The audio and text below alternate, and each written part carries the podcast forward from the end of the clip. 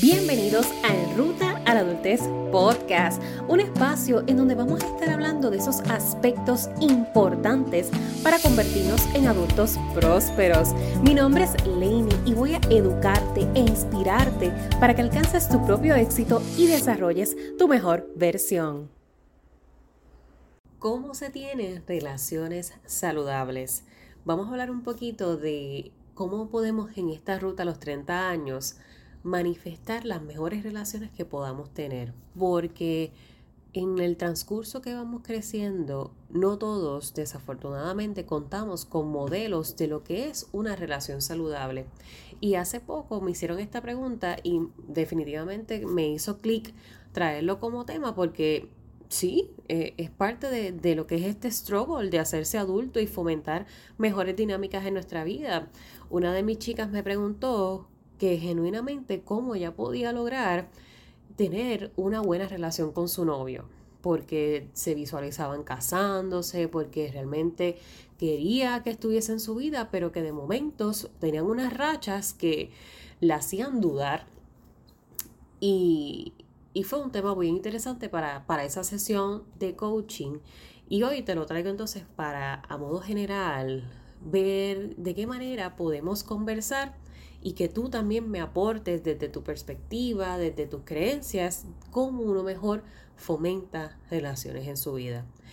Quizás en tu adolescencia tuviste una mala experiencia, quizás tuviste excelentes experiencias, a lo mejor todavía estás con esa persona o posiblemente estás soltero y soltera y no pasa nada. Cualquiera que sea tu estatus en este momento, independientemente tengas o no pareja, te visualices teniéndola o no, esto es algo que te va a beneficiar en todo tipo de relación, en todo tipo de, de dinamismo, ya sea con amistades, inclusive con familia.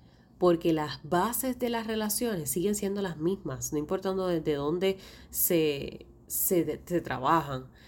Y yo me atrevo a decirte que en esta estación 29, desde donde puedo hacer el análisis de vida, las relaciones van más allá que amarse. Y yo sé que mientras uno es adolescente, esto del enchule y la etapa del de enamoramiento es muy bonita. Y, y, que si regalo y la sorpresa y las fotos en redes sociales y todo, todo este enchuleteo es muy bello, es una etapa bien bonita, no es que es una etapa tampoco, ay, por favor, que es, porque hay gente que lo va a ver desde ese punto. Y no es que es una ridiculez, es que genuinamente sí es una etapa, es una etapa de euforia en la que nosotros estamos experimentando algo nuevo, por ende estamos, olvídate, eh, en las mariposas. Y eso es muy bello, pero hay que trabajar en las relaciones visualizando qué pasa luego de que se nos vaya esta euforia cuando volvamos a estabilizar emociones, verdaderamente queremos estar juntos. Esa es la pregunta número uno que tú te tienes que hacer a la hora de estar con cualquier persona. ¿Tú realmente quieres estar con esa persona? ¿O tú estás con esa persona porque se lo debes o porque tienes algún tipo de compromiso previo o porque es lo menos malo? ¿Tú realmente quieres estar con esa persona? Es el cuestionamiento primario que te debes de hacer en cualquier relación, inclusive las relaciones que ya llevan años. ¿Tú quieres permanecer en esta relación? Porque si hay algo que automáticamente destruye tus relaciones son las obligaciones. Esto es una creencia también que va atada tal vez al dinamismo que llevaban nuestros padres, nuestros abuelos en sus matrimonios, en sus noviazgos, pero hoy día sabemos un poco más y el ser humano no tiene obligación de estar con nadie. Nosotros realmente no nacimos para ser propiedad de nadie. Somos seres libres, somos seres individuales y por ende, en la medida que tú celebras esa individualidad en tu dinámica relacional, es mucho más fructífera. Porque nosotros, aunque estemos juntos, no estamos revueltos. Cada uno tiene su propia esencia, cada uno tiene su propia capacidad de discernir, de pensamiento, de razonamiento, de exposición, de comunicación y hemos decidido por el querer estar juntos. Aquí no funcionan las obligaciones. Otro aspecto del que te vas a ir dando cuenta en el camino es que, como te mencionaba, las relaciones van más allá que solamente amarse, que solamente el sentimiento. Las relaciones me atrevo a decir que son a base de complicidad. La complicidad es lo que alimenta verdaderamente una relación. Y tal vez vas a concordar cuando hagas el clic con tus relaciones con tus amigos. ¿Por qué son tan buenas relaciones? Si tienes algún amigo, alguna amiga, algún compañero, alguna prima, alguna llegada que tú hayas identificado como una persona que valoras, lo que les mantiene es esa complicidad de estar una para el otro o una para la otra. Lo mismo pasa en las relaciones amorosas, íntimas, la complicidad. O sea, literalmente como dice la canción de eh, cultura, cultura profética, la complicidad es tanta que nuestras vibraciones se complementan, literalmente. La energía que se mueve en una relación donde hay complicidad es sumamente elevada porque ya no nos estamos viendo por el deseo ni la pasión que tiene uno con el otro por la atracción física o por el amor como emoción y sentimiento, es porque nos complementamos energéticamente, vibramos energéticamente, nos hacemos reír, eso es vital en una relación saludable, el hacerse reír uno a otro. Nos acompañamos, conversamos, podemos tener la habilidad de salirnos de las emociones, porque las emociones a veces pueden ser muy buenas y muy positivas o a veces demasiado complejas que caldean la situación. Y cuando tú tienes una cierta complicidad con tu pareja, con, con tu novio, con tu novia, poco a poco van a ir desarrollando esa habilidad de salirse de ese, de ese revolú emocional para poder evaluar sus situaciones y eso se puede hacer desde la complicidad. El, siempre fomentar que no es que vamos a estar viviendo en la Lalandia en nuestras relaciones, no, esto no es, no es que estamos en Disney en todo momento, pero en la medida que tú puedas crear una, una atmósfera, un ambiente en donde nos hagamos reír, en donde conversemos genuinamente cómo te fue en el día, qué hiciste y que te puede escuchar. En las relaciones el egoísmo es un enemigo rotundo. Porque, como te decía, aunque no estamos revueltos y somos individuales, tampoco puedes irte al extremo del pensar individual, porque sigues estando en una dinámica de conjunto. Y a veces, dentro del mismo revolú que nosotros estamos socialmente enfrentando, podemos, podemos cegarnos y podemos poder volvernos sordos muchas veces. Y cuando tú quieres tener una relación, realmente la quieres tener, tienes que aprender a escuchar. Esto suena que todo el mundo lo repite y como que es un cliché y la comunicación y la comunicación y la comunicación. Pero aparte de la complicidad, el otro punto que definitivamente te tengo que dar es la comunicación. Si yo tengo miedo a comunicar lo que yo siento, lo que yo pienso en una relación, eso no es el espacio para mí. Y eso es de ambas partes. O sea, ambos tenemos que estar en la confianza de que nos podemos conversar, de que podemos expresarnos. Si tú tienes que llegar con el pensamiento de que cómo lo digo y qué se lo digo, y se lo digo, no se lo digo, lo, ya, ya algo, algo tienes que evaluar, algo está sucediendo, porque es la persona con la que tú debes de crear esa complicidad de genuinamente expresarte. Y hoy día muchas relaciones son disfuncionales basadas en las expectativas que una persona tiene para con la otra, pero que nunca pidió. No esperes recibir lo que no pides. Ah, Lenny, pero entonces ahora en la vida uno tiene que estar como que pidiéndolo todo, el elemento sorpresa, dónde está, tú sabes, la iniciativa, la proactividad. Eso es muy importante, claro que sí, la iniciativa, eso poco a poco se va alimentando en las relaciones, eso no es algo que se da desde la primera, pero no exijas lo que tú tampoco das. Porque entonces quieres recibir, por eso te decía, cuidado con los egoísmos en las relaciones, porque uno busca mucho recibir, recibir, pero ¿y qué estás dando? Tenemos que literalmente apostar a la comunicación, 100%. Yo no puedo exigirle a mi pareja que me dé X cosa que yo esperaba, que yo creía, que yo pensé. No, e, esos espacios en las relaciones se tienen que limitar. Lo, se supone, lo yo creía, lo yo pensé, yo suponía. Si yo comunico asertivamente, me despego del se supone. Es que se supone que ya tú sabías que tenías que recoger eso. Bueno, pues entonces resulta que si tú querías que eso se recogiera en este entonces para hoy con hoy, tú tienes esa responsabilidad de comunicar.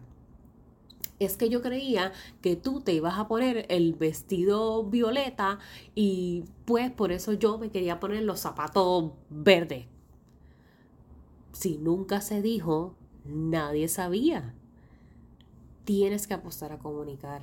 O sea, por más, por más complementados que uno esté con la pareja, todavía, todavía, todavía, todavía, no hemos llegado a los puntos en donde podemos leer con exactitud la mente de otra persona. Puede que dentro de la, de la complicidad, pues poco a poco uno vaya sintiendo como cuando uno dice, ah, es que ya como que nos leemos hasta la mente, ya terminamos nuestra frase, ya, sí, eso está bien chévere y bien bonito, pero no, tenemos que apostar a la asertividad. En la asertividad no se promueve la agresividad, pero tampoco la sumisión. Sí, sí, sí, seguro que sí. Todo es Mrs. Sí y Mr. Sí. No, siendo Mr. Y Mrs. Sí, tú no estás fomentando una relación saludable porque tú no necesariamente estás aportando de ti. Estás aceptando todo lo que venga con tal de que todo funcione y que aquí no hay pelea. No, no, no, es que esta relación es, es hermosa, aquí no se discute. Eh, no, si eres Mr. y Mrs. Sí, eventualmente vas a, vas a reventar. Vas a reventar. Lo mismo si eres Mr. y Mrs. Agresión. Si todo es gritado, si todo es mal hablado, si no hay cosas que se pidan de forma respetuosa, porque este es el otro elemento del que te voy a hablar. El respeto es uno de los valores principales en las relaciones. Si no hay respeto a la persona, al ser humano, no hay relación. Punto. Lo que hay es un dinamismo social de dos ciudadanos, dos civiles, que frecuentamos de momento. Pero si es una relación que tú realmente estás alimentando porque la ves a largo plazo, tiene que haber un respeto. Un respeto porque, como te decía inicialmente, aquí nadie es propietario de nadie. Yo tengo que respetar aunque no esté de acuerdo en muchas cosas. Y con las cosas que yo no esté de acuerdo, porque tengo la habilidad de comunicar asertivamente, voy a poder expresar lo que pienso desde esa opinión, desde la sugerencia, no desde la obligación y el tú tienes y tú debes, y si no lo haces para entrar en esa dinámica del el chantaje, la manipulación. No, la, del dinamismo este pasivo-agresivo no es viable. Esos silent treatments y que, ah, que si hiciste esto, pues yo no voy a hacer aquello. Pues como tú estabas así, pues yo voy a desaparecerme por tres días y no te voy a contestar en el, teléfono y te voy a contestar con emojis o monosílabo. Come on. Come on, ¿cuántos años tenemos? Si estamos en ruta a los 30, ya estamos bastante grandecitos y grandecitas para eso. O sea, si realmente estás molesto, estás molesta, volvemos a la comunicación asertiva, hay formas de expresarlo viablemente sin herir a, las otras personas, sin esa intención principalmente de herir. Simplemente yo te, yo te quiero comunicar, te quiero expresar cómo yo me estoy sintiendo. Y esto me hizo enojar, y esto me hizo sentirme mal. Y a veces hoy día también esto de, de ser expresivos, no todo el mundo lo sabe manejar porque no era algo que se practicaba comúnmente. El, el, dinamismo que se, que se fomentaba más bien era eso de, ser sumiso, de callarse, de, de, guardarse las cosas, con tal de que todo fluya mejor, de que todo fluya bien, de que aparentemos ser una buena pareja. Y eso solamente lo que hace es mentir, mentirse ustedes mismos, o sea, quienes fomentan, quienes forman parte de la pareja. Porque estás viviendo un irreal. Si tú estás en una relación en donde tú no puedes comunicarte asertivamente sin ser juzgado, sin señalado, sin ser minimizado, desvalorado, tú estás, tú estás donde no debes de estar. Así que básicamente eso recoge un poquito, en general, formas de que tú puedes ir trabajando por tener mejores relaciones. Hay relaciones muy buenas que se acaban por malinterpretaciones, por falta de comunicación, por falta de complicidad, por falta de respeto, por desvalidación. Por eso es que te digo, estas son las esencias más grandes que yo te puedo decir que alimentan una relación saludable, porque da lástima que, relaciones que prometían, y esto te lo digo en general, relaciones de amistad, relaciones de amorosas, de familia, relaciones que prometían ser una dinámica brutal, se terminen por esto, por cosas que uno individualmente no trabaja o no está en la disposición de trabajar. Y esta disposición también es un elemento clave en este proceso, porque yo tengo que combatir y tengo que pelear con mis resistencias. Yo tengo que combatir y pelear con mis creencias. Si yo estoy dispuesta a que esto funcione, tengo que entrar en la disposición de aprender y desaprender. No de venir a, a, la, a la dinámica de que aquí se hace lo que yo hago, punto y se acabó. Y, o sea, el happy medium es real. el, el famoso buscar el happy medium es real. Buscando un happy medium que no necesariamente siempre va a ser ahí, un intermedio fiel en todo momento, en toda la etapa de la relación. Eso puede que vaya en un vaivén, en un sub y baja. Eso también de que las relaciones siempre son 50-50 también es otra mentira. Es un ideal, pero no es, es, una mentira. En las relaciones muchas veces va a haber quien dé un poco más, otros van a dar en otro momento poco menos. Y siempre va a haber esa balanza subiendo y bajando en todos los aspectos, a nivel de amor, a nivel monetario, a nivel de tiempo, a nivel de disposición, a nivel de comunicación, porque somos seres distintos. Si fuésemos un igual, todo sería en un igual, 50-50, pero no somos iguales. Por ende, eso siempre se va a mover. Ahora, ¿qué es lo importante observar? Que esa balanza esté en constante movimiento. No que todo el tiempo el peso sobrecaiga de un solo lado.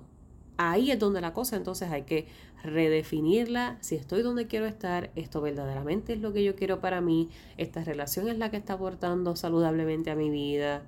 Yo me siento valorada, me siento amada, me siento respetada, estoy recibiendo lo que doy o estoy dando de más y nunca recibo a cambio. Ahí es donde entonces la cosa se pone interesante. Pero mientras tanto, la balanza siempre va a estar en un vaivén y sub y baja. Porque somos distintos. Y es súper importante que seas portavoz, seas bien activo, bien activa en esa intención de estar porque viene del querer. Las relaciones se tienen que querer. Yo tengo que querer estar contigo. Porque de ese querer, de esa intención de, de accionar para estar, solamente se impulsa, solamente se motiva del yo querer estar con esta persona. De yo quererla, de yo valorarla, de yo apreciarla, de yo reconocer el impacto positivo que ha hecho a mi vida, de cómo entre ambos nos vamos alimentando y vamos elevando nuestra mejor versión. O sea, como muchas veces veo a veces, valga la redundancia, imágenes que como que sale como una matita regando a la otra, como mutuamente regándose agüita para ambas crecer. Eso es una relación, eso es una relación, básicamente. Y sobre todas las cosas, otro factor que te puedo mencionar ya para ir cerrando es el disfrute. El disfrute de la compañía de esa persona. Si cuando tú estás con esa persona, a ti te genera más ansiedad y estrés que disfrute, eso es otro red a evaluar. Tiene que sumarte alegría, sumarte energía el compartir con esta persona. Porque si no definitivamente no hay, no hay vibra. No hay vibra. Esa persona debe de convertirse en tu, no voy a decir refugio porque nadie debe de cargar con esa responsabilidad para con nadie, pero para que me lo puedas entender la metáfora lo más sencillo posible, esa persona se debe de convertir en, el, en tu aliado o aliada número uno. Entiéndase que cuando tú tengas cualquier circunstancia que te esté perturbando, tú sepas que ese es tu espacio de tranquilidad. Porque hay muchas veces que desafortunadamente escucho personas que genuinamente el estar con sus parejas es su peor desatador de emociones negativas o su peor trigger. Es como que yo no puedo bregar, yo no puedo ir para mi casa, yo no puedo ir para su casa, yo no puedo compartir con mis suegros, yo no puedo. Eso para mí es como que. Pero entonces evalúa. Eso es lo que tú quieres. Ese es el dinamismo que tú deseas en tu vida. Con esta persona que tú has identificado como con quien deseas pasar tiempo de tu vida. Definitivo, eso no es saludable. O sea, que todo el tiempo esté, esté en una ansiedad, en un estrés bien cañón, que me dé una depresión brutal de solamente pensar que tengo que compartir con esta persona, algo está mal. Algo se tiene que analizar. Si de 24 horas, 20 estamos peleando, algo se tiene que analizar. Si de 24 horas, 20 estamos con poca comunicación, funcional, algo se tiene que analizar. Si tú puedes contar con la mano los momentos buenos, algo se tiene que analizar. Porque yo esto también lo he escuchado muchísimas veces en coaching y con personas cercanas. Es que esta semana por lo menos no tuvimos peleas. Es que esta semana por lo menos no hubo discusión. O sea, yo tengo que estar contando literalmente en los momentos buenos. En vez de yo decir, ah, no, yo puedo contar con la mano los momentos malos, porque tú sabes, han sido pocos, breves y bien dispersos. No, yo puedo contar con la mano los momentos buenos. Eso quiere decir que la gran mayoría son malos. Y puedo solamente destacar cinco, porque la mano solo tiene cinco dedos, cinco buenos al año. No, no, no, no, no. O sea, algo ahí tampoco está funcionando. Así que cuidado con entrar en chantajes, cuidado con lo, la manipulación en tus relaciones, cuidado con la desvalidación de emociones, cuidado con que te pretendan dominar, cuidado con las verbalizaciones agresivas o pasivo-agresivas. ¿Qué es una comunicación pasivo-agresiva? Es cuando sutilmente estoy maltratándote en español. O sea, literalmente. El pasivo agresivo puede ser también, yo creo que hasta más peligroso que el que es, agresivo directo. Eh, porque sutilmente te puede hacer mm, sentir malísimo y tú no darte ni cuenta y decir, ah, es que, es que ella es así, es que él es así. Eso es parte de su personalidad. Discúlpame. En una relación en la que yo tengo que estar en, en, un, en una en una guerrilla boba de quién va a tener más humor negro con quién, de quién no. ah, es que eso es parte de nuestra dinámica. Bueno, si eso es parte de tu dinámica, eso te hace sentir bien, éxito ahí, pero eso no va a perdurar mucho tiempo. Porque en la eventualidad, algo o alguien se le va a ir la mano. Porque es como cuando dicen juego de manos, juego de villanos. Lo mismo pasa con el juego verbal, abusivo o agresivo o físico eventualmente se, te se va a ir la mano. A alguien se le va a ir la mano. Porque hay unas emociones envueltas. Y nosotros no siempre, al 100%, estamos al tanto de cómo nos sentimos y cómo esto me puede perjudicar. Más bien y más todavía si estamos cegados. Si nos vamos por la ira, si nos vamos por el coraje, si nos vamos por los sentimientos que se han ido guardando en el cajoncito y no he querido trabajar, eventualmente se la mano somos animales. A, la gente se le olvida que nosotros somos parte de una cadena. Somos animales.